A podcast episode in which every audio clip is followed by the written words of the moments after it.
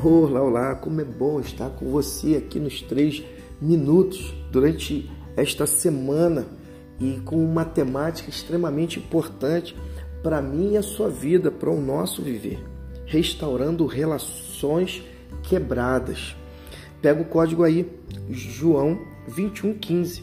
Depois de comerem, Jesus perguntou a Simão Pedro: Simão, filho de João, você me ama mais do que a estes?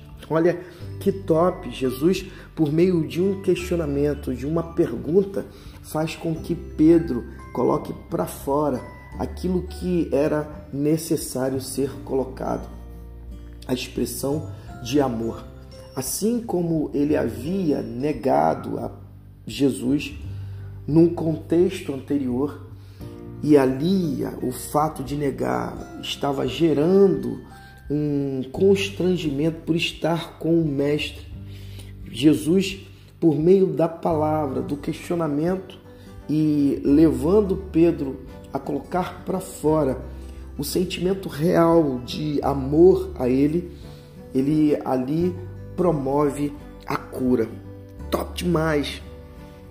A forma de Jesus tratar-nos. A palavra tem o poder de curar feridas e restaurar relações.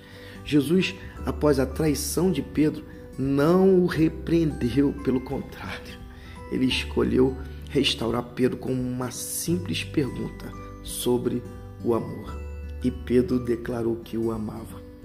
Isso acontece comigo e com você nos nossos relacionamentos diários.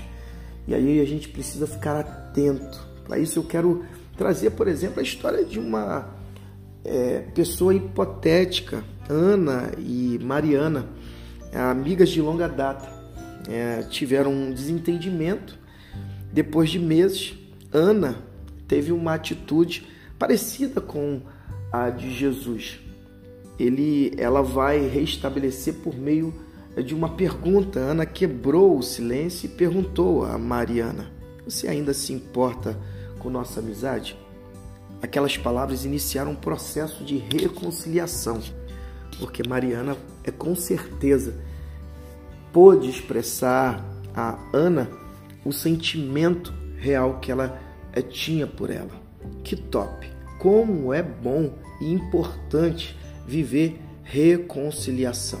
E o, o top disso tudo que o Senhor nos chama para o ministério da reconciliação, haja vista que Ele nos reconciliou é com ele próprio. Top demais o desafio do dia para mim e para você. Encontre alguém de quem você se afastou, inicie uma conversa de restauração. Você vai se sentir extremamente aliviado por estar reconciliando com a pessoa amada. E que Deus te abençoe.